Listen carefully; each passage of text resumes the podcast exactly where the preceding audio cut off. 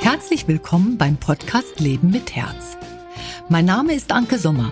Ich bin leidenschaftliche systemische Unternehmensberaterin, Künstlerin, Inhaberin des Instituts Sommer für systemische Unternehmens- und Führungskräfteentwicklung und gemeinsam mit meinem Mann Felix Sommer Inhaberin des Kulturhof Dretzen. Wir im Institut begleiten Unternehmer, Führungskräfte und Verantwortungsträger auf dem herzigen Weg nach vorne und bilden zu krisenresistenten Coaches und Beratern aus.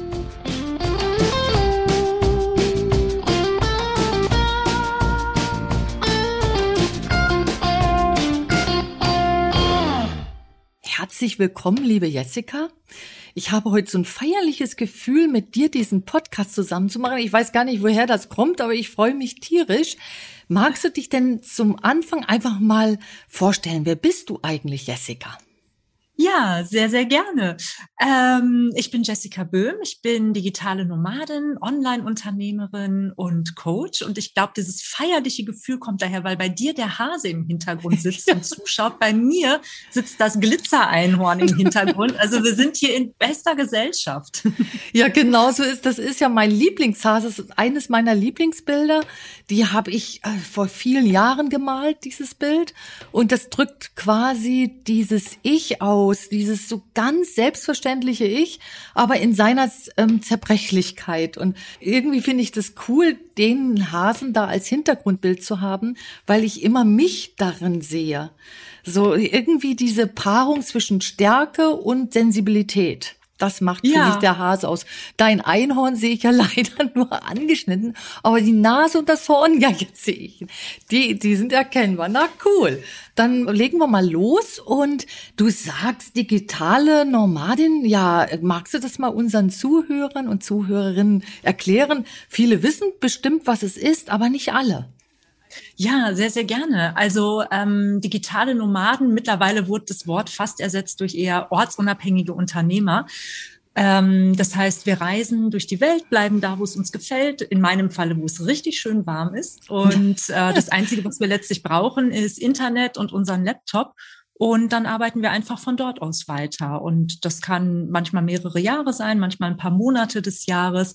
Und das ist eine so großartige Community, die sich da zusammengefunden hat. Es sind in Deutschland, ach, nagel mich nicht fest, um die 10.000.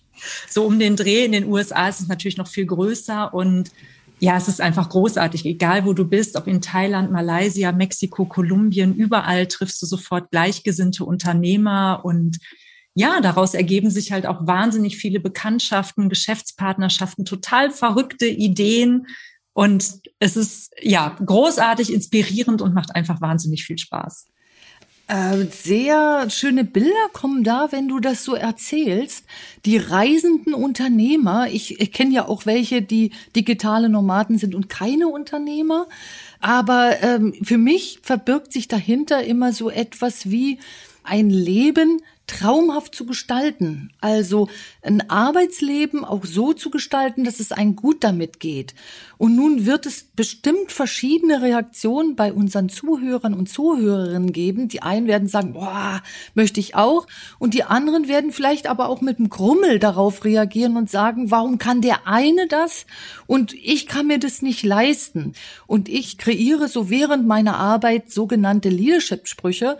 Und einer meiner selbst kreierten Lieblingssprüche ist, etwas Großes zu tun beginnt meist ganz unscheinbar. Und genau das möchte ich heute so wie unserem Podcast hinzufügen, weil etwas Großes zu tun, merkst du oft gar nicht, während du es tust, dass es etwas Großes ist. Also egal, wie wir das tun, ob du, Jessica, das mit diesem digitalen Nomadentum dir erfüllst oder ein anderer vielleicht viel mehr diesen Lebenstraum hat, einen Hof zu erwerben, mit anderen Menschen zusammen dort sesshaft zu werden, äh, jeder für sich zu leben, autark zu sein und dabei auch zu arbeiten, nachhaltig der Natur ganz nahe. Sie sind ja zwei Träume, die aber doch eine Schnittmenge haben. Das eigene Leben irgendwie nahrhaft, nachhaltig, besonders zu machen. Wie bist du eigentlich darauf gekommen, diesen Lebensweg einzuschlagen, Jessica? Erstmal hat mich das gerade sehr berührt, was du gesagt hast, weil genau das ist der Punkt. Denn ähm, es spaltet sich auch tatsächlich, auch als ich damals diesen Lebensweg eingeschlagen habe, das war 2015, ähm, waren die Reaktionen von, wow, das ist ja der Hammer, so mutig würde ich mich nie trauen, finde ich mega, bis hin zu, oh mein Gott, das könnte ich mir überhaupt nicht vorstellen. Ich brauche meinen Weg zur Arbeit, ich brauche meine Kaffeeküche, in der ich morgens erzählen kann. Ich möchte um 17 Uhr meinen Griffel fallen lassen und in meine Wohnung zurückkommen. Und beides ist in Ordnung, weil beide ja, wie du es halt sagtest, leben damit ja ihr schönstes Leben, wo sie sich wohlfühlen. Und letztlich ist es das ja, worauf es ankommt. Und ähm, deshalb habe ich mich da gerade in deiner Einführung so wiedergefunden. Und ich muss gestehen, ich bin da so ein bisschen reingepurzelt. Also ich bin seit 2012 selbstständig, habe mich auch anfangs viel ausprobiert, wusste, also ich bin immer jemand, ich finde alles großartig, ich probiere alles aus, mich interessiert ganz vieles und ähm, da habe ich auch nicht immer einen Plan. Und 2015 hat mir dann mal jemand gesagt, du, da gibt's übrigens so eine Community, die heißt Digitale Nomaden, guck da mal auf Facebook rein. Und dann bin ich da in die Gruppe und fand das direkt klasse, war sofort bei einem ersten Treffen, bin ich nach Berlin gefahren und ähm, bin da dann einigen gefolgt online mit ihren Blogs etc. Und bin da ganz besonders auf zwei Personen gestoßen, nämlich den Tim Chimoy und den Sebastian Kühn. Und mit den beiden habe ich dann ähm, mich in Thailand getroffen bei einer Workation. Das machen wir sehr, sehr häufig. Also zwischen Work und Vacation ist das eine Kombination. Also Workation, Vacation, das heißt, oh, cool. Es ist großartig. Das heißt, ähm, ja, da kommen die Unternehmer zusammen, meistens halt wirklich in den, im Ausland und ähm, dann mieten wir uns dort zusammen eine Räumlichkeit an. Entweder jetzt auf, auf Bali oder in Thailand sind das immer so schöne Bungalows oder Villen. Oder jetzt in der Toskana waren wir mit 30 Leuten zusammen. Da haben wir uns einen ganzen Gutshof angemietet. Und ja, dort leben und arbeiten wir dann zusammen für zwei Wochen, für vier Wochen etc., manchmal auch ein bisschen länger. Und wie gesagt, da kommen dann so ganz verrückte Ideen. Man lernt ganz verschiedene Businessmodelle kennen, Dinge von denen ich damals auch überhaupt gar nichts wusste. Für mich war online irgendwie, aha, man schreibt einen Blog oder man ist Podcaster, ja, das kam da gerade so, oder ein YouTube-Channel oder man muss Grafik designen können. Aber was es ansonsten alles gibt, das quasi ja, wer ist jetzt bei uns in der Community? Ein Anwalt. Wir haben ähm, Psychologen dabei, die die Paartherapien online anbieten. Wir haben Architekten. Es ist wirklich von bis, was du ja im Prinzip mhm. online machen kannst. Mhm. Und so hat sich das Ganze dann überhaupt entwickelt. Ja. Ja, du sagst Workation. Finde ich wunderschön. Also das ist diese Mischung zwischen Arbeit und zwischen Ferien oder zwischen Urlaub. Und da sehnen sich sehr viele Menschen danach und gerade die Menschen, die in so einem Hamsterrad drin sind oder rennen, rennen, rennen, der Stressmühle zermahlen werden, genau die sehnen sich ja danach. Und nun ist mir aber ganz wichtig, dass wir, liebe Zuhörer und Zuhörerinnen, unsere Gedanken einfach nur öffnen und jetzt nicht sagen, oh, das ist jetzt das, wonach wir hechten, sondern uns inspirieren zu lassen, unser Modell zu finden. Und das ist immer so mein Anliegen.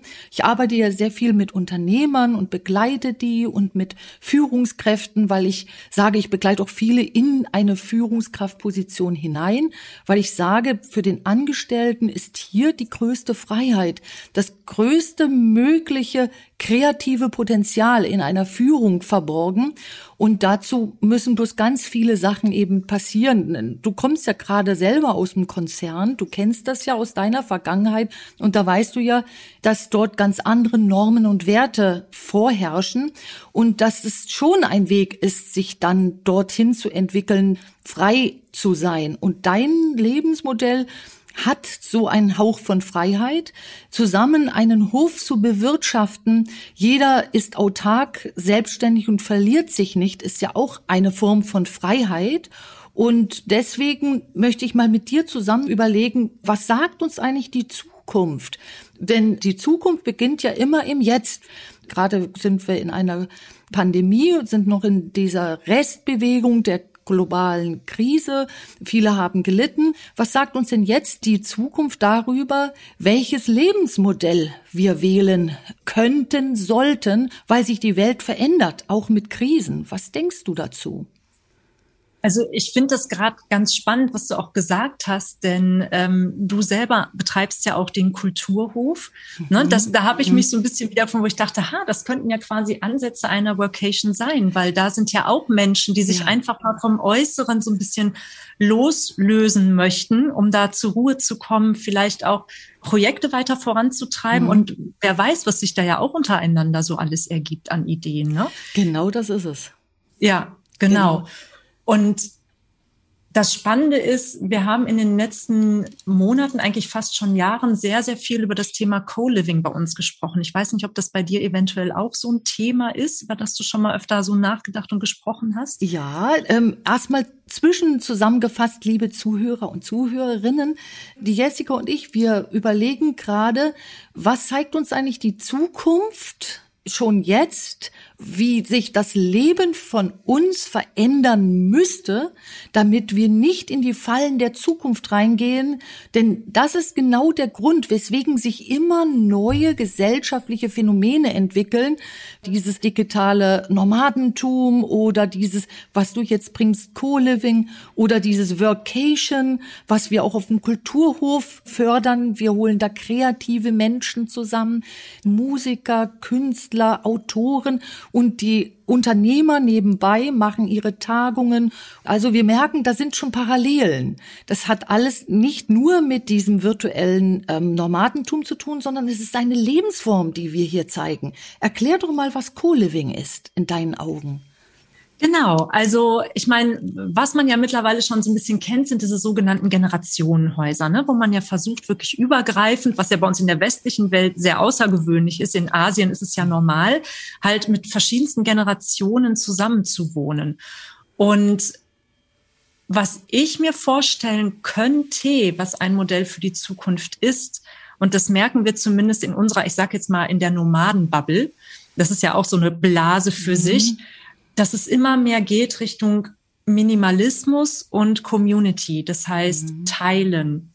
Wenn wir unterwegs sind und reisen, wir reisen ja mit ganz, ganz kleinem Gepäck, weil wir einfach nicht viel brauchen, weil wir so ganz glücklich sind mit den Menschen an den Orten, wo wir sind und mit dem, was wir tun. Und wenn wir das jetzt mal aufs Co-Living übertragen, da merken wir einfach auch immer mehr, dass die Gespräche dahin gehen, wie können wir mit Gleichgesinnten zusammen, du sagst das immer so schön mit dem Hof, den Hof bewirtschaften etc., das wirklich mit Gleichgesinnten zusammen, die zum Beispiel, es könnte jetzt nur eine Idee sein, dieses äh, ortsunabhängige Leben führen. Denn dort hat man ganz andere Gespräche, eine ganz andere Lebensweise, vielleicht auch einen ganz anderen Willen, etwas voranzutreiben. Und dass man zusammen mit gleichgesinnten Menschen wohnt und sich halt auch viele Dinge teilt. Also dass es wieder mehr geht zu einem Lebensmittelpunkt von Menschen. Zum Beispiel eine gemeinsame große Küche, einen gemeinsamen großen Innenhof, mhm. wo Veranstaltungen stattfinden, mhm. sich gegenseitig bei Projekten zu unterstützen. Weil ganz ehrlich, so haben ja die Martha und ich, meine Geschäftspartnerin von Lieber Audio, von der Hörbuchproduktion uns überhaupt erst kennengelernt. Und das sind alles so Dinge, wo ich mir vorstellen könnte, es braucht dann nicht mehr jeder oder jede Familie ein eigenes Auto, sondern dann gibt es vielleicht fünf Autos und das war's. Und jeder kann sie halt einfach nutzen. Und dass das so ein Zukunftskonzept sein könnte, ähm, was auch die Menschen, glaube ich, gerade im digitalen Zeitalter, wo wir sehr, sehr viel vom mhm. Laptop hängen, mhm. auch mal wieder ein bisschen mehr in der Offline-Welt, in der realen Welt zusammenbringt.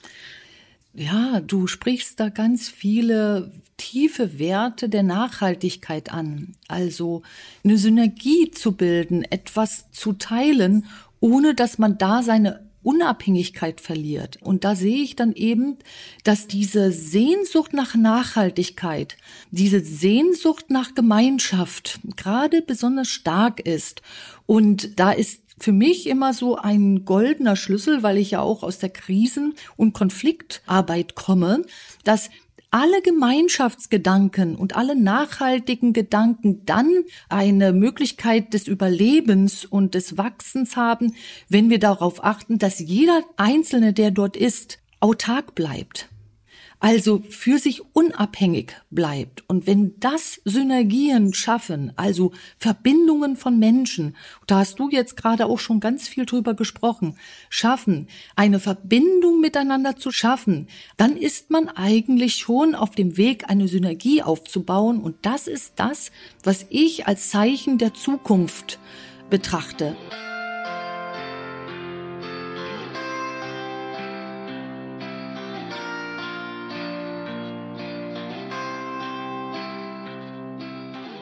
Es wird immer härter auf dem wirtschaftlichen Markt. Und zwar fressen, gerade es sind immer Zyklen in meinen Augen, fressen die Großen immer wieder die Kleinen, bis die Großen total satt sind und dann äh, bläht ihr Bauch in Anführungsstrichen und dann brauchen sie die Kleinen, um wieder in diese Beweglichkeit zu kommen. Und der Kleine massiert dann den Großen und liefert ihm das zu, was der Große eben wieder braucht, um wieder neu zu futtern und von die und dann wieder die Kleinen zu futtern. Und das ist eine Bewegung, die sich in meinen Augen systemisch weiter verstärkt und durch die Krise stark verstärkt hat. Eine gesellschaftliche Bewegung. Und diese Form, von der du erzählst, dieses Zusammenleben und sich ergänzen und nicht jeder braucht ein Auto, ist genau das, was ein unabhängig macht und die Eigenständigkeit eben bereichert um das, was die anderen haben, ohne den anderen etwas zu rauben. Also da, liebe Zuhörer und Zuhörerinnen, denkt mal drüber nach, wo ihr vielleicht schon einen Teil davon lebt. Jessica, was kommt dir, wenn du so unsere Worte selber so hörst und ihnen folgst? Was kommt dir noch so als Impuls dazu? Also für mich hat das ganz, ganz viel tatsächlich mit, mit Freiheit und mit Eigenverantwortung auch zu tun. Das ist ja immer das, was wir meistens sehr, sehr gerne abgeben. So dieses Thema, ah, die anderen müssen sich um uns kümmern. Die anderen müssen gucken, dass das mit der Nachhaltigkeit klappt. Die anderen müssen jetzt erstmal den Rahmen schaffen, damit wir das machen können. Und ich glaube, wir können tatsächlich auch im Kleinen, du hast es gerade so schön groß und klein angesprochen, schon ganz, ganz viel für uns erreichen und da auch als Vorbild vorangehen, weil ich denke, jede Bewegung hat so, so klein einfach mal angefangen und hat dann irgendwann diese Wellen geschlagen.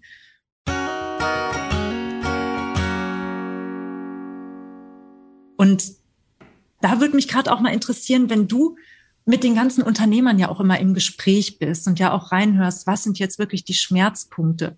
Was hast du denn das Gefühl über all die Jahre, was ist da so als Herzenswunsch, der immer rauskam? Was hat sich da denn so rauskristallisiert, was sich diese Unternehmer tatsächlich wünschen, um einfach ihr Leben zu führen, ihr mhm. Wunschleben, ihr Traumleben, falls sie diese Worte überhaupt auch so schon in den, in den Mund nehmen. Viele trauen sich ja gar nicht so überhaupt auch zu sprechen. Mhm.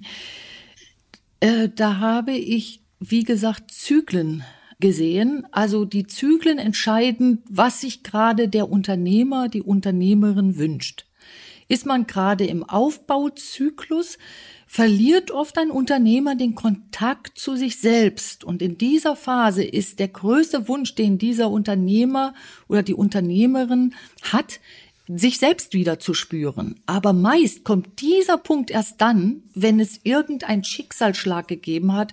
Ein Nachbar ist tot umgekippt und hat ein selbst zum, zum Nachdenken gebracht, viel zu jung gestorben oder in der Familie ist ein schwerer Krankheitsfall oder man selber hat irgendetwas erlebt, was einen zum Nachdenken bringt. Und in dieser Phase des Lebens, des unternehmerischen Lebens, ist der Wunsch nach, sich wieder zu fühlen und sich zu folgen. Und das, was vor als Erfolg deklariert wurde, und zwar das eigene erfolgreiche Geschäft wird plötzlich nicht mehr als Erfolg deklariert, sondern es wird dann diese Sehnsucht nach Selbstsein als Erfolg deklariert. Und das ist aber nur ein Zyklus. Für mich ist die Summe von dem, was sich ein Unternehmer, mit dem ich arbeite, wünscht, das sinnerfüllte Leben, wo sich Arbeit und Freizeit miteinander vermählen. Also nicht der Versuch, sich von der Arbeit nicht mehr voll und ganz fangen zu lassen oder die Gegenbewegung aufzumachen. Man will am liebsten nur noch Freizeit und schmeißt alles hin, sondern der weise Wunsch eines Unternehmers ist in meinen Augen systemisch gesehen, beides miteinander zu verbringen und die Begrenzung in Alter loszulassen. Das bedeutet, dass man auch dann nicht sagt, na ja, mit ich verdiene jetzt so viel Geld, dann habe ich es mit 45, dann habe ich es mit 55, da habe ich es mit 65 oder je nachdem geschafft und kann endlich mein Leben leben, sondern das Leben ist jetzt und heute. Und so baue ich auch mein Unternehmen auf und ich mache mein Unternehmen älter als mich selbst. Und da ist immer so mein Gedanke, diese mehrgenerativen Geschäfte, werden am wenigsten oder sind am wenigsten der Gefahr ausgesetzt, von einem großen Konzern gefressen zu werden. Und Familienunternehmen sind ja gesellschaftlich gesehen jetzt gerade auf der Kippe. Das wird sich aber wieder ändern, wenn die es nämlich schaffen, diese Familienunternehmen sich nicht schlucken zu lassen, sondern ihre Eigenheit, Eigenart wieder weiterzuentwickeln, dann bleiben sie auf dem Markt. Kurz gesagt, der Unternehmer, systemisch gesehen, wünscht sich am meisten Leben und Freizeit als eins zu sehen und beides mhm. miteinander zu kombinieren. Und da ist natürlich schon das Sinnhafte mit drin. Und die Menschen, die rein in Geldwerten denken, die sind ja auch für sich eine Gruppe und es ist absolut in Ordnung, so zu sein. Nur kommt oft die Krise der Sinnhaftigkeit ein bisschen später. Das heißt, es hängt nicht von dem eigenen Geldbeutel ab, ob du in eine Krise rutschst oder nicht, sondern es hängt von dem Moment deiner Kenntnis ab, dass dein Leben begrenzt ist. Und da tut's dann denjenigen, die primär auf Geldwerte gesetzt haben, irgendwann mal weh, wenn sie merken, ihre Lebensuhr schleicht sich dem Ende zu.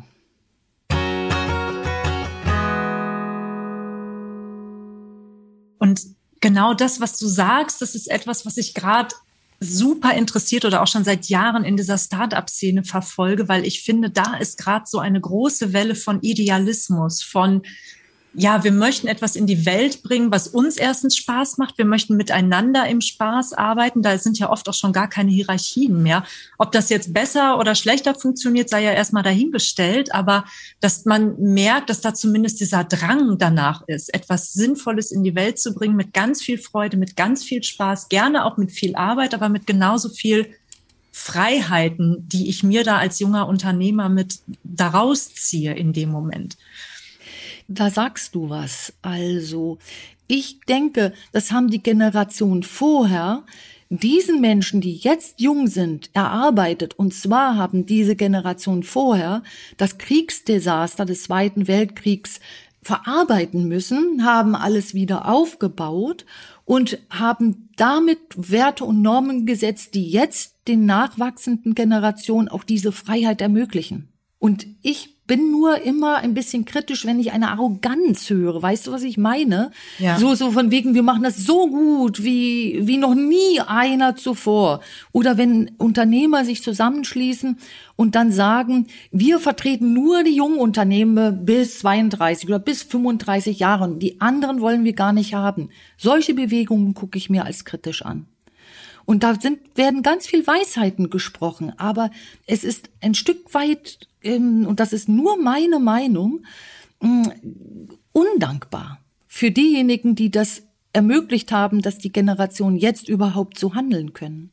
Ja, ja. Und da sagst du einen ganz wichtigen Punkt, dieses Thema Dankbarkeit, weil ich auch glaube, dass das manchmal tatsächlich ein bisschen zu kurz kommt und die Achtsamkeit noch dazu, diese Achtsamkeit festzustellen, genau was du gerade gesagt hast. Ich kann mir das jetzt ermöglichen, weil die Basis gelegt wurde, weil auch schon gute wie aber auch schlechte Erfahrungen gemacht wurden, mhm. wo wir jetzt sagen können, ah, guck mal, ähm, das ist in den letzten 30 Jahren super gelaufen, darauf können wir aufbauen, das ist mal richtig mies gelaufen, ähm, so möchten wir es eigentlich nicht haben.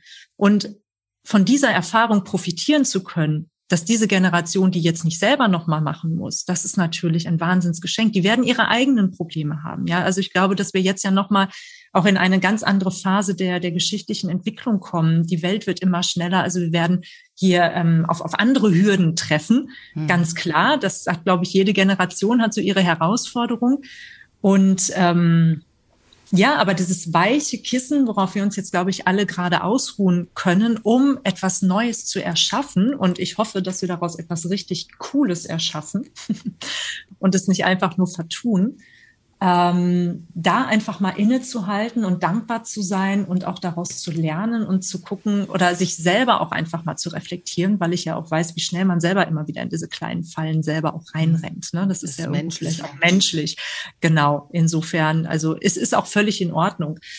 Ähm, ja, aber ich, ich setze da einfach nochmal zu deiner Anfangsfrage, was so die Zukunft angeht, ganz, ganz große Hoffnung rein. Das war da doch vielleicht jetzt mal eine schwungvolle, richtig coole, bunte, lustige Glitzerkurve kriegen, um es einfach mal mit dem Einhorn zu sprechen.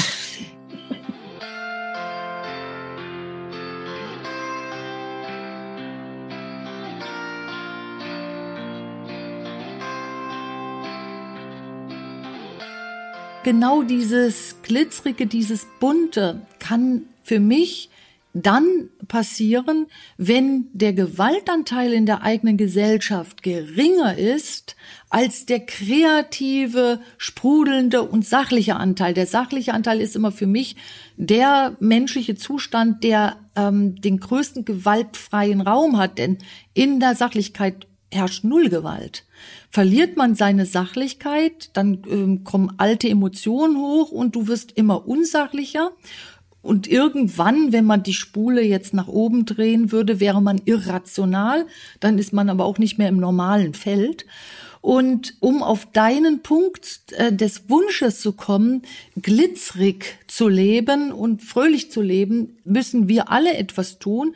Wir müssen dafür sorgen, dass es so gewaltfrei bleibt wie jetzt die Entwicklung uns, wenn wir jetzt mal die letzten 40 Jahre betrachten, dann sehen wir, wir haben eine gute Entwicklung hingelegt, ist doch die Gewalt im Gesamten auf dem abnehmenden Ast. Und das muss erkannt werden bei aller ähm, Berichterstattung in den Medien. Und nur dann schaffen wir es auch, diese glitzerigen und ähm, nachhaltigen und guten Gedanken zu leben. Und deswegen habe ich ja auch äh, meinen Beruf dahin, ähm, dahingehend geprägt, dass ich Menschen, kreativen Menschen, starken Menschen, Menschen, die etwas rocken wollen, dazu verhelfe, diesen gewaltfreien, guten wirtschaftlichen Weg zu gehen. Denn Wirtschaft gehört für mich immer zu einem erfüllten Leben dazu. Und wir müssen nur die Form finden, die allen etwas gibt. Und was mir dazu nämlich noch einfällt, wo ich da hinten auch immer deinen schmunzelnden Hasen angucke, der strahlt mich so an, da kriege ich direkt immer gute Laune. Das ist so großartig. ähm, genau, was du gerade gesagt hast, weil das ist ja auch etwas, wo du dich als Künstlerin drauf spezialisiert hast oder den Weg, den du für dich ja. gewählt hast. Ich glaube, das trifft es ganz gut, weil jeder ja seinen eigenen Weg mhm. wählt da wirklich zu schauen, dass du dich auf das Positive, auf das Motivierende fokussierst. Und ich glaube, das fällt vielen Menschen im Alltag so schwer. Und ich weiß das von früher, als ich halt auch noch tatsächlich sehr viel Fernsehen geguckt habe, gerade auch so im Teenie-Alter. Und mich hat alles immer wirklich zu Boden gerissen. Ich war so unfassbar traurig und äh, also wirklich, das hat mich so überrollt. Und ich hatte das Gefühl, ich kann sowieso nichts ausrichten. Die Welt ist so fürchterlich. Es ist alles so schrecklich. Alles, was passiert, es ist alles so fürchterlich. Ich bin aus diesem Loch manchmal gar nicht mehr rausgekommen. Gerade als Teenager dann noch in der Entwicklungsphase, dann nimmt einen das ja immer noch mal viel mhm. stärker mit. Und deshalb hat mich das so begeistert, ähm, dass, dass du für dich auch diesen Weg gewählt hast. Das heißt ja nicht, dass man das andere ausblendet, aber du hast den Fokus darauf, wo es hingehen soll, mhm. auf dieses Positive, auf das Gute. Und dadurch kann es ja überhaupt erst ins Bewusstsein kommen und mehr werden in dieser Welt. Und das ist es ja, was du genau auch so weiter vorantreibst.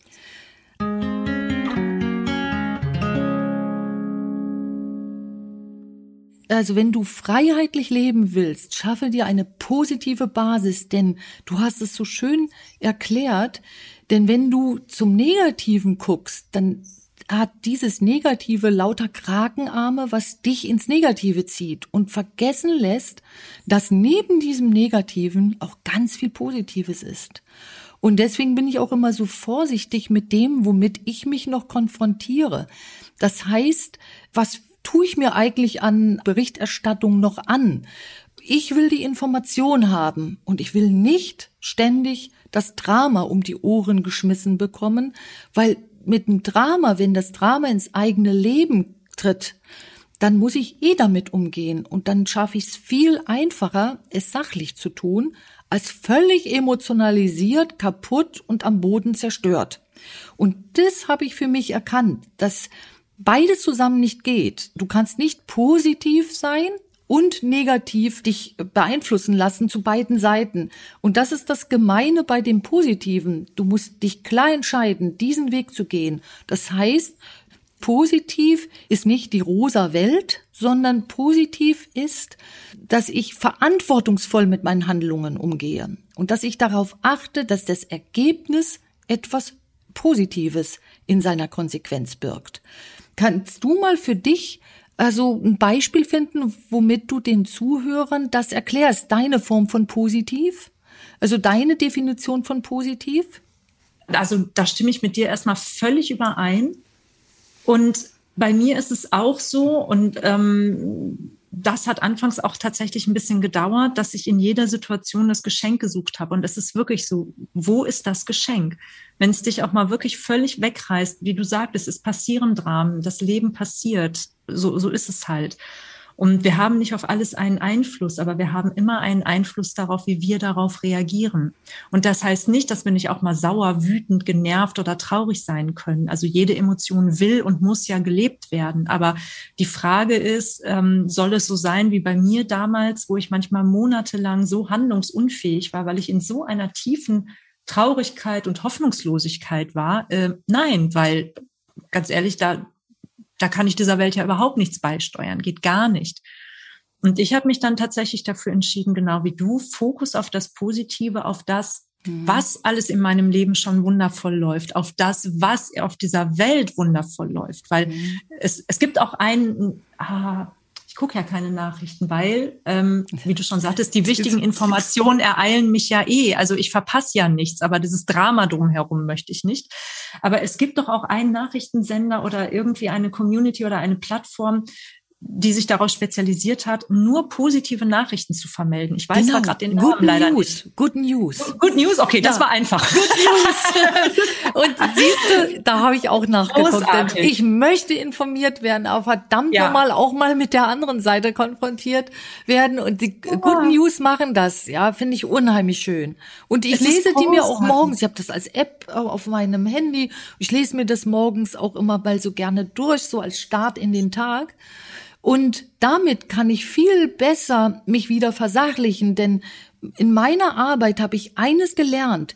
Ich fing auch mal an, in der Prägung ähm, zu leben und zu arbeiten, ganz zu Beginn meines Arbeitslebens, wo mir immer wieder gesagt wurde, die Emotionen, das hattest du gerade auch so erwähnt, die Emotionen wollen gelebt werden. Und ich bin immer kritischer diesem Satz gegenüber gewesen und geworden, weil ich gesehen habe, was A hinter diesen Emotionen steckt und sich verbirgt. Und wenn man beispielsweise, du hattest auch Wut genannt, wenn einer, der sich entwickelt, eben auf die Reise, dieser Entwicklungsreise ins eigene Ich geht, dann wird ihm natürlich alles begegnen, womit er auch geprägt wurde. So auch die Gefühle, womit er erzogen wurde. Und wenn die Eltern wütend waren oder eines der Eltern, dann hat das Kind das erst einmal gelernt und nimmt die mit. Und in dem Moment, wo dieser Mensch jetzt erwachsen sich auf die Entwicklungsreise, die Persönlichkeitsentwicklung begibt, dann wird er dieser alten Emotion begegnen. Und zwar in der Wucht seiner Familie. Und in dem Moment, wenn man aus einer wütenden Familie kommt, dann hat die Wut ja eine Geschichte, die viel älter ist als du und dahinter liegt ja ein Grund, warum diese Familie so in die Wut gegangen ist. Und das in meinen Augen mutiert. Also da ist so, so viel, was wir als einzelnes Menschenkind gar nicht halten können, wenn wir da zu sehr reingucken. Und ab einem gewissen Grad der Persönlichkeitsentwicklung ist es eben wichtig, die Emotionen nicht mehr leben zu lassen, und hier rede ich nicht von den Gefühlen, sondern ich rede von den alten, behafteten Gefühlen, die zu Altemotionen geworden sind und historisch vollgepupft mit ganz vielen Informationen sind, die wir gar nicht mehr zurückverfolgen können, weil das eben alles schon viel länger her ist, als wir auf der Welt sind. Und diese Emotion wie Wut, Boshaftigkeit, Hintertriebenheit, das ist für mich alles ein No-Go. Und der sich entwickelnde Mensch muss da lernen, das auch in seiner Gefährlichkeit und Ganzheit zu sehen. Also nicht nur die Oberfläche der Wut, und das hat man gut getan, mal auszurasten, sondern das, was darunter ist.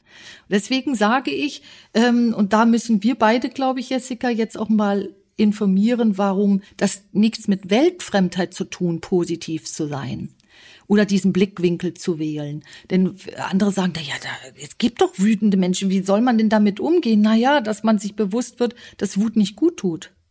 Und dass sie einen die Sachlichkeit raubt, mit der man positiv gucken kann. Da habe ich eine Frage an dich, Jessica. Also wie können wir unseren lieben Zuhörern und Zuhörerinnen das näher bringen, dass positiv nicht naiv und blauäugig ist.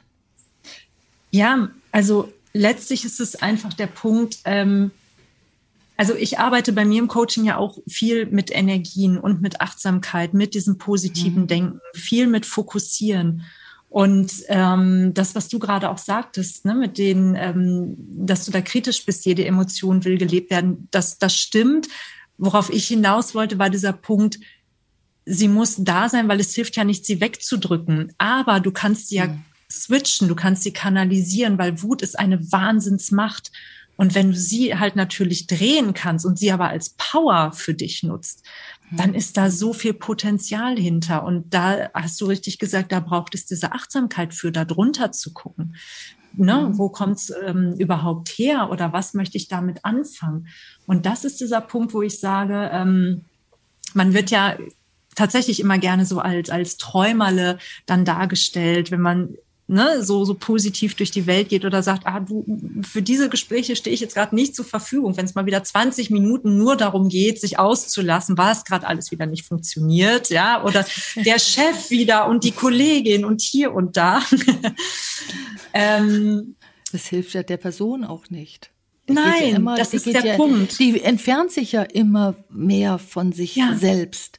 Und wenn wir jetzt beispielsweise mal bei dieser Wut ähm, bleiben und die muss umgeswitcht werden, dann ist es für mich keine Wut mehr. Und das Positive ist das Sachliche, der Zustand eines Menschen, in dem wir fähig sind zu fühlen, zu schmecken, zu sorgen und zu sehen. Und in dem Moment sind wir für alles offen. Wir können den Vogel wieder beobachten und hören, der da rumzwitschert und kriegen in dem Moment schon das Geschenk, denn es macht was mit uns und es ist schön. Und die Entscheidung, diesen Switch zu tun, kann nur jeder selber tun. Und der Switch ist ganz einfach von diesem Negativen ins Positive. Aber den Bewusstwerdungsprozess, das auch 100 Prozent durchzuhalten, das ist das Langwierige.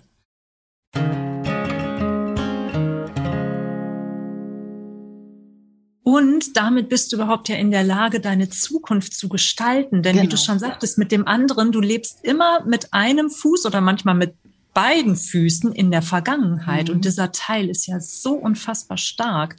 Und du darfst diesen Switch ja immer, du darfst dich quasi ja, ja jeden Tag oder in jeder Sekunde wieder dafür entscheiden, diesen Schalter zu drehen. Genau. Und das wäre nämlich auch meine Frage oder die Antwort auf die Frage, die du mir vorhin gestellt hast, weil wann bist du denn wirklich in deiner Kraft oder du auch als Künstlerin, aber jetzt auf das Leben wirklich mal gesehen, in deiner Schaffenskraft, dein Leben zu erschaffen? Und das tun wir ja alle mit unserer mhm. Freiheit, mhm. die wir haben. Ähm, bin ich da in meiner Schaffenskraft und in meiner vollen Power, wenn ich in Traurigkeit zerfließe, wenn ich genervt bin, wenn ich diese Rachegelüste habe oder wenn ich einfach völlig hoffnungslos tagelang in der Ecke hänge. Nein, da hat kein Nachbar was von, deine Familie hat nichts davon, die Welt hat nichts davon. Du kannst niemandem helfen. Du machst dich in dem Moment ja nur selber klein. Du bist aber in deiner Power, wenn du wirklich in der Freude bist, wenn du dieses Glück verspürst, diese Dankbarkeit, dann kommen dir Ideen, dann bist du für deine Mitmenschen da, dann kannst du unterstützen, du kannst helfen. ähm, sei es finanziell oder einfach durch Gespräche, einfach durch dein Dasein, durch deine Präsenz. Und mhm. ich glaube, das vergessen immer so viele, diese, dieses im, im Negativen zu verhaften. Es ist keine Kraft, die deine Zukunft oder die Zukunft der Welt dreht. Du glaubst, das vergessen so viele. Ich glaube, dass die Leute, die das nicht sehen, schon zu tief in diesem Negativen sind. Ganz im Gegenteil, die lehnen dann das Förderliche ab, auch wenn es ihnen selber viel, viel besser täte, weil sie das Förderliche in dem Moment eher als etwas Feindliches, was total Blödes, Irrationales sehen und diesen Appell, den du gerade gesendet hast, wenn ihr in der Ecke hockt und völlig von der Trauer aufgesaugt werdet, dann könnt ihr doch nicht für euer Leben einstehen. Das kann derjenige in dem Moment nicht hören. Höchstwahrscheinlich wird derjenige das sogar abwehren und wütend werden, so einen Mist zu hören. Und das ist ja dann die Abwehr des Frontallappens, der alt emotionalisiert ist. Das wissen die Menschen dann in dem Moment eben nicht. Ihr kennt das vielleicht aus so eurer Umgebung auch. Die wissen gerade nicht, dass sie sich Schaden antun. Und ich sage immer, ich warte dann den sachlichen Teil dieses Menschen ab und mit dem rede ich dann, weil ich gemerkt habe, dass jeder Mensch Erkenntnisse hat. Und dort, wo die Erkenntnisse im Gehirn abgelagert sind, das nenne ich den Sachverstand. Und mit dem kooperiere ich und mit dem spreche ich, mit dem anderen, da komme ich gar nicht gegen an. Äh, da, da kriege ich nur Wutarien entgegengeplättert. da ja. kann ich gleich vergessen. Kann ich mein Köfferchen packen und gehen. Äh, weil die werden mich gar nicht hören. Und deswegen arbeite ich eben mit der förderlichen Seite im, im Menschen und ich glaube ganz fest dran, dass wir alle die Chance haben, das zu erkennen, dass es in unserer Macht liegt, ähm, auf welcher Seite wir stehen. Aber halb geht nicht. Meine Erfahrung zeigt, dann ganz. Und das ist die Persönlichkeitsentwicklung, die ich eben begleite. Aber ich habe in den Krisenzeiten die Persönlichkeitsentwicklung zurückgefahren im Institut und habe viel stärker äh, hochgefahren das Sachlichkeitstraining, weil ich gemerkt habe, da waren so viele Altemotionen. Da kannst du natürlich keine Persönlichkeitsentwicklung ja. machen, da wühlst du nur im Alten rum und das zieht dich dann wieder rum. Das gibt so einen Negativkreislauf.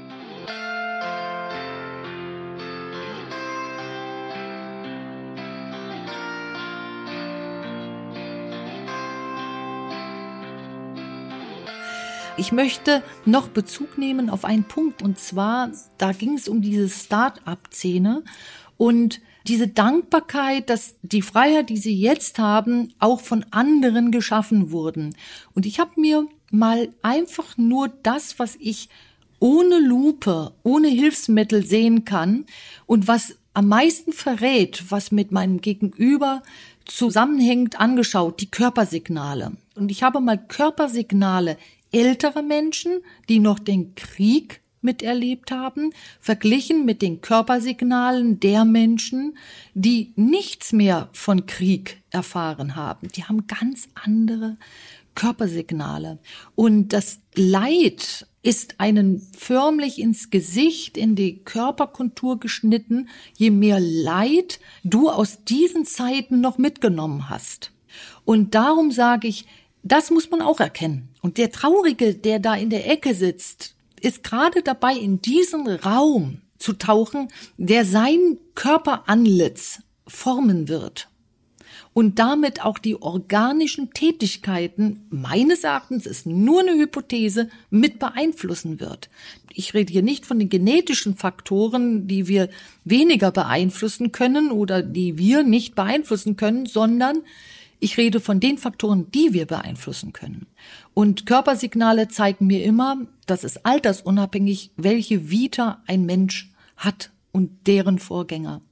Und ja. deswegen sage ich, äh, bin ich dankbar, dass ich eben nur die Kriegsberührung durch meine Eltern hatte, die den Krieg beide live erlebt haben und das nicht verarbeitete mit in die Familie brachten. Und dementsprechend herrschte bei uns auch immer der, dieser Kriegszustand dann, wenn die Emotionen vorweg waren.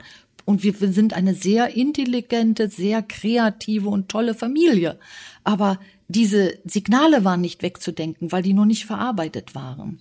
Und daraus speist sich meine Art von Dankbarkeit. Ich bin dankbar, dass ich das nicht erleben muss, im Krieg zu leben.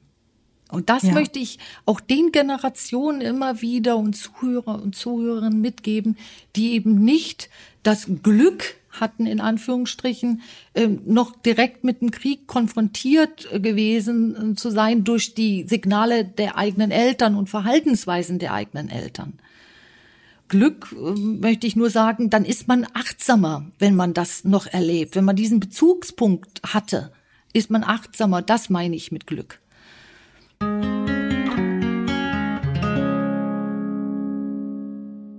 Ähm, bei mir ist es ja auch so, meine Mutter hat den Krieg noch miterlebt, mein Vater wirklich nur noch am, am Rande, eigentlich nur noch die Ausläufer. Mhm. Und ähm, das macht viel mit Menschen und auch im Sinne von Energien, in denen wir leben. Mhm. Nehmen wir nun mal wieder die Wut, die steht jetzt nur stellvertretend. Das, das ist gar nicht meine eigene, sondern gehört mitunter ja noch anderen Generationen. Genau wie es beim, beim Krieg bei den Erlebnissen ja auch ist. Dieses Zellgedächtnis, was wir ja auch in uns ja, haben. Absolut. Und da ist ja, es gespeichert und, äh, genau. gespeichelt. gespeichert. Ja, auch schön. Im Speicher drin. gespeichert ist es da drin und das macht ja im, ja. im Endeffekt dann auch die eigene Reaktion aus und das formiert die Signale, genau. von denen ich da spreche, diese Körpersignale. Und wenn wir dieses Thema jetzt mal wieder in das Thema, was wir am Anfang hatten, schleppen, und zwar diesen tiefen Wunsch zu haben, das eigene Leben sinnhaft zu gestalten und eigenbestimmt leben zu können, aber auch mit einer gewissen, das gehört bei mir dazu, Wirtschaftlichkeit. Also ich kann es mir nicht vorstellen, wie andere es sich gut vorstellen können, mit nichts zu leben, weil ich sage, dann lebe ich auch irgendwie ähm, immer auf Kosten von anderen. Ich bin ja angewiesen, dann irgendwoher Geld zu bekommen. Ich finde diese Form auch ganz interessant, wäre aber für mich keine Form. Für mich gehört deswegen auch immer die Wirtschaft mit rein in diese ganzheitlichen Gedanken. Und ich denke, diese Wirtschaft muss jetzt reinkommen in diesen förderlichen Pott. Und dann ist auch dieser Hass, der teils auf Wirtschaftlichkeit liegt, weil er nämlich den Eindruck erweckt, ja, ähm, die einen kriegen ganz viel ab und die anderen gar nichts. Das liegt doch nur in der eigenen Hand, wenn ihr Unternehmen genau. macht, ja, wie ihr das handhabt. Ihr müsst doch da nicht mitmachen, sondern macht's eben anders. Was kommt dir da noch so in den Kopf? Ich versuche schon mal alle unsere vorgeworfenen Seile wieder zusammenzubinden. ja, ich, ich, bin da auch völlig bei dir, weil ähm, da, da bin ich wieder beim Thema Eigenverantwortung. Und das ist mir zum ersten Mal begegnet im Jahr 2008 auf einem Seminar. Und vorher habe ich mich damit auch mit dem Thema Persönlichkeitsentwicklung wirklich gar nicht auseinandergesetzt. Und das hat bei mir auf einmal so alle, ähm, wie heißt das, Lichter angehen lassen, aber noch sehr dezent. Ich habe noch nicht alles wirklich so verstanden. Manche Dinge muss man ja auch jahrelang immer und immer wieder hören, bis sie irgendwann mal sickern und du dir sagst, jetzt habe ich begriffen, was die damit immer meinen. Erkenntnis. Und, ja, wirklich. Also es kann ein bisschen dauern. In dem Moment bist du nämlich nicht abwehrig. Du bist da in ja. dem Moment sachlich. Und genau. in dem Moment wehrt in dir nichts mehr das Ding ab, was du hundertmal vorher schon gehört hast. Und in dem Moment hast du die Erkenntnis. Ja, und manchmal braucht es auch einfach ja. den richtigen Zeitpunkt, weil du einfach noch nicht bereit bist. Das, das ist so, wie du sagst, dieses jeder hat es wirklich selber in der Hand. Und das ja, jeder ist seines Glückes Schmied. Gähn. Aber es stimmt, stimmt halt ja, einfach. Leider, ja. Und ja, auch ich damals, wie du schon sagtest, ich habe zwölf Jahre in Konzernen gearbeitet. Und ja, da verfiel man sehr schnell in diese Sache, ah, und die verdienen so zu viel. Und warum ich nicht? Warum werde ich nicht befördert? Warum das? Und hm. Und ich wollte mich da einfach nicht mit einbeziehen lassen, weil ich denke, wenn es mir nicht passt, entweder gebe ich mich damit zufrieden, das ist eine Entscheidung, oder ich sage, ich wähle einen anderen Weg. Im schlimmsten Falle muss ich gehen. Und das ist, glaube ich, dieser Punkt, sich wirklich ja am, am Schlawittchen zu reißen und zu sagen, ich habe es selber in der Hand, glücklich zu sein, erfüllt zu sein, Sinn zu stiften, etc. Und ähm, Ha, jetzt habe ich so viel geredet, jetzt habe ich irgendwie meinen Faden verloren, was ich eigentlich sagen wollte. Aber es ist immer wieder diese Selbstbestimmung im Prinzip und diese Eigenverantwortung. Und ähm, das durfte ich tatsächlich in meiner Selbstständigkeit dann auch endlich so ausleben, wo ich gemerkt habe, mir persönlich gibt das unheimlich viel Power und Energie und Freude und Kraft. Und ich glaube, genauso viele Menschen kann das erstmal so ein bisschen ängstigen, weil es ein neuer Weg ist vielleicht, wie sie es mhm. vielleicht früher nicht gelebt haben und auch vielleicht nicht kennen, auch aus der eigenen Familie oder dem Umfeld heraus nicht. Ähm, wo du meintest, du hast den Faden verloren, da hast du eigentlich deinen Weg in dein Leben jetzt gekennzeichnet, gezeigt, aufgezeigt, unseren Zuhörern und Zuhörerinnen eben diesen Weg mal gezeichnet, wie das bei dir war, wie du eben von Teil eines Konzerns zu sein, Mitarbeiter in einem Konzern, zu deinem jetzt ähm, selbstständigen Leben. Du hast ja auch mehrere Unternehmen, hattest du mir erzählt, und eines davon ist Lieber Audio. Und da hatte mich noch etwas interessiert. Wie wirst du allem gerecht?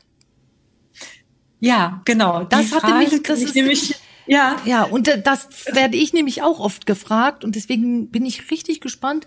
Wie wirst du allem gerecht? Wie wirst du deinem Anspruch gerecht? Ja, ich glaube, da haben wir beide wirklich richtig viele Parallelen. Ne? Ja. Das hatten wir schon so entdeckt, genau, und Leidenschaften. Und bei mir ist es so, also als ich mich selbstständig gemacht habe oder auch schon in den Jahren davor, das hat so vier Jahre gedauert, bis ich dann den Schritt zur Kündigung gewagt habe. Und dann war es aber auch von einem Tag auf den anderen. Dann ging es auf einmal nicht mehr. Ich musste da jetzt raus. Und in all den Jahren vorher war ich aber in diesen Seminaren, wo es immer hieß, so und jetzt setzt euch mal hin, zieht euch mal zurück. Was ist eure eine Leidenschaft? Schreibt das mal auf. Was ist deine eine Stärke, deine eine Leidenschaft? Und ich war immer völlig verzweifelt, weil ich es nicht gewusst habe. Alle um mich herum haben geschrieben und gewerkelt. Und ich dachte, das kann doch nicht wahr sein. Ich finde meine eine Leidenschaft nicht. Oh mein Gott, ich bin ja so ein Mittelmaß. Oh mein Gott, oh mein Gott. Und das hat mich jahrelang tatsächlich richtig blockiert und zurückgehalten, bis ich festgestellt habe, meine Power, meine Leidenschaft, mein Können ist es, mehrere Projekte zu leiten. Das habe ich ja zwölf Jahre in den Konzernen gemacht. Ich war ja auch Projektmanager. Was machst du da? Bei dir laufen alle Fäden zusammen. Du jonglierst alle Bälle. Du bist nirgendwo in der Tiefe, aber du hast den Blick für alles und du bist für alle Ansprechpartner und ähm, Du weißt genau, wo es hingeht. Und genauso war es mit meinen Unternehmen. Ich habe nur nicht gewusst, dass das meine Stärke war. Ich habe das immer als Schwäche angesehen, weil alle immer sagten, du musst dich fokussieren, so kann das nichts werden, so kannst du nicht erfolgreich werden. Und ich habe mir das wirklich angenommen, bis ich so stark war, um zu erkennen, genau das ist meine Stärke. Je mehr Projekte damals oder Unternehmen ich jetzt habe, und damit meine ich nicht 40, aber so meine drei, vier, desto mehr Energie habe ich, desto mehr Freude habe ich, desto mehr mhm. Spaß habe ich. Und es ging einfach darum zu erkennen, was will ich wirklich und wie will ich es haben? Will ich, wie will ich mein Leben haben? Und indem ich das für mich herausgefunden hatte und definiert hatte und danach auch den Mut hatte, danach zu leben und so auch aufzutreten, hat sich einfach alles gefügt. Auf einmal wurde es so einfach, wo ich vorher gekämpft habe, weil ich ja immer ganz anderen äußeren Ansprüchen gerecht werden musste, wollte, habe ich auf einmal gemerkt, es kann so easy sein. Es kann so easy sein, wenn ich zu mir stehe und auf einmal kamen auch nur noch die richtigen Menschen in mein Leben, die richtigen Geschäftspartner in mein Leben, die richtigen Unternehmensideen, die perfekten Kunden kamen in mein Leben, wo wir die ersten zwei Jahre so gestruggelt hatten. Wir hatten so anstrengende, schwierige, nördelnde Kunden. Und auf einmal, wo wir uns aufrecht hingestellt haben, haben gesagt, dafür stehen wir, das ist unsere Mission, auf einmal hatten wir die tollsten Kunden, die tollsten Kunden, die unsere Preise bezahlt haben, die gesagt haben, macht mal, ihr seid super, ihr macht das schon, die mehr als zufrieden waren, die uns weiterempfehlen überall. Es fügt sich. Hm, das ist das Resonanzprinzip. In meinen Augen ist ja, es genau, genau, so. Du hast das ausgestrahlt und deine Körpersignale haben das abgebildet, was genau das Förderliche ist. Und das Resonanzprinzip ist ja, es macht dich immer zum Magneten und du, alles, was du nach außen ausstrahlst, ziehst du auch an. Das ist ja auf gut Deutsch dieser ganze Zauber des Resonanzprinzips. Da ist überhaupt kein Zauber dabei. Das ist äh, für mich eine Logik, die dort waltet. Und in dem Moment, wo du schaffensvoll warst und deinem Naturell gefolgt hast oder bist, in dem Moment hast du natürlich auch genau solche Menschen angezogen. Also für mich sehr nachvollziehbar.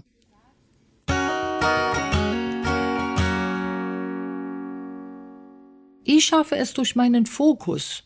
Und ich merke, ich bin dann schlechter, wenn ich versuche, allem gleichzeitig gerecht zu werden. Und das tue ich nur dann, wenn ich mich kurz mal verloren habe. In dem Moment, wo ich wieder rein fokussiert bin, heute ernähre ich den Kulturhof, jetzt ähm, nähere ich das Institut Sommer.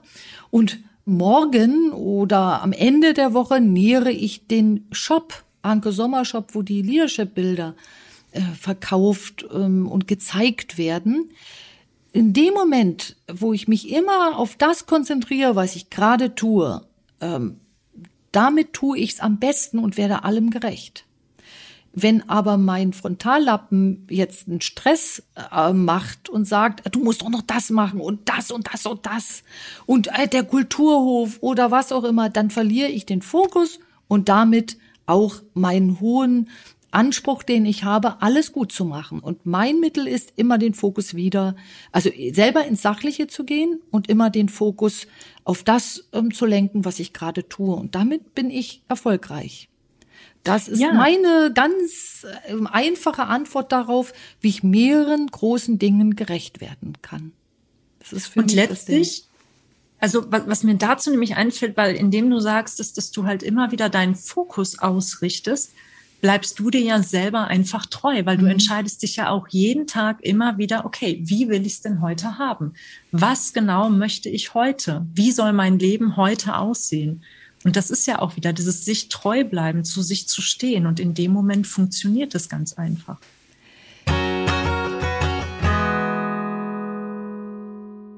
Also, genau das ist eigentlich das Abrunde, was du schon sagst. Also, wenn ich jetzt mal alles das, was wir sagen, äh, in einen, in eine Schale werfe, reduziert sich das auf du bist deines Glückes Schmied wo du so süß sagtest, gähn, aber was leider so verdammt echt ist und genau. richtig.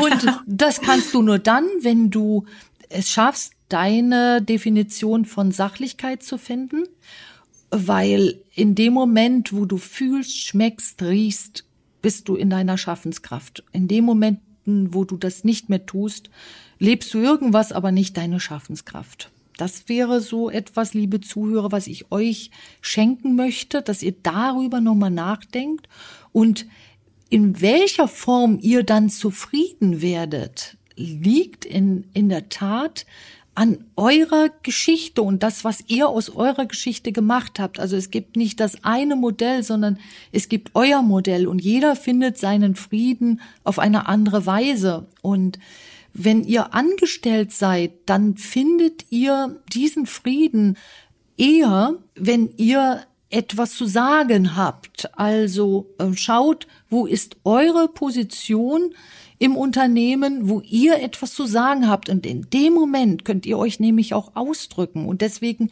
hängt das für mich auch nicht davon ab, dass man Unternehmer sein muss, um dann glücklich zu sein, sondern ganz anders. Ihr müsst etwas sagen dürfen, euch ausdrücken dürfen. wenn ihr diesen Punkt gefunden habt, dann könnt ihr eben euer Naturell drauf aufbauen. Ja, und den, den Mut zu haben, dazu zu stehen, ne? weil ja. das Umfeld wird vielleicht erstmal ein bisschen irritiert sein, vielleicht auch nicht. Also ich hatte ein, ein sehr, sehr, ähm, wie soll ich sagen, tragendes Umfeld, die das alles ganz, ganz großartig fanden. Aber ich, ich höre es ja auch gerade bei mir im Coaching mitunter an, dass das erstmal sehr viel Irritation ist, wenn man versucht, da so seinen Weg zu finden, sich zu verändern. Mhm und dazu auch zu stehen. Und das kann vielleicht ein bisschen holprig sein, aber es lohnt sich so sehr und die richtigen Menschen werden diesen Weg ganz einfach mitgehen. So schöne Abschlussworte, so schöne Abschlussworte, Jessica. Jetzt weiß ich auch, warum ich das feierlich Gefühl bei dir hatte, weil wir hatten tatsächlich auch einen Podcast gemeinsam, den wir feiern können. Also ich finde, er war voll gefüllt mit wunderschönen Bildern, Metaphern und Weisheiten und vor allen Dingen Möglichkeiten, die ihr, liebe Zuhörer und Zuhörerinnen, für euch aufschließen könnt. Und das wünsche ich euch. Und dir, Jessica, sende ich ein ganz, ganz dickes Dankeschön und habe einen ganz großen Wunsch, dass das nicht heute unser letzter Podcast miteinander war. Oh, ich würde so gerne wieder im Podcast mit dir machen. Es war wirklich sehr schön. Sehr schön. Vielen, vielen Dank, dass ich und mein Einhorn hier sein konnten, bei dir und deinem Schmunzelhasen. Genau, genau, genau. Es hat mir sehr, sehr viel Spaß gemacht und lass uns das gerne wiederholen. Ich glaube, wir haben uns noch Stunden genau, was zu erzählen. Genau. Ich hoffe, dass die Zuhörer und Zuhörerinnen ähm, da auch noch weiter Lust drauf haben, uns weiter zuzuhören, weil ich glaube, wir hätten noch so viele spannende Themen, die wir bereden können. Da freue ich mich drauf. Wir nehmen die Zuhörer und Zuhörerinnen sehr gerne auf eine Reise mit und genau das ja. beide tun wir. Wir reisen mit euch gemeinsam in eure Möglichkeiten. Ja. Sehr schön. Also macht's sehr gut und tschüss, bis zum nächsten Mal. Tschüss. Tschüss.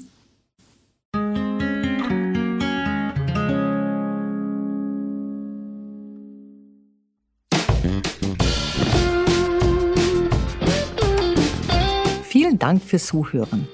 Ich hoffe, es hat euch gefallen. Und ich habe eine Bitte an euch, traut euch mit uns in Kontakt zu treten, wenn euch etwas auf dem Herzen liegt. Ihr findet uns auf Instagram und Facebook unter Institut Sommer und so auch im Internet unter Institut Sommer und helfen euch diese Podcasts weiter, euer Leben mit dem Herz zu gestalten, dann abonniert doch einfach unseren Podcast-Channel. Ich freue mich drauf. Eure Anke Sommer.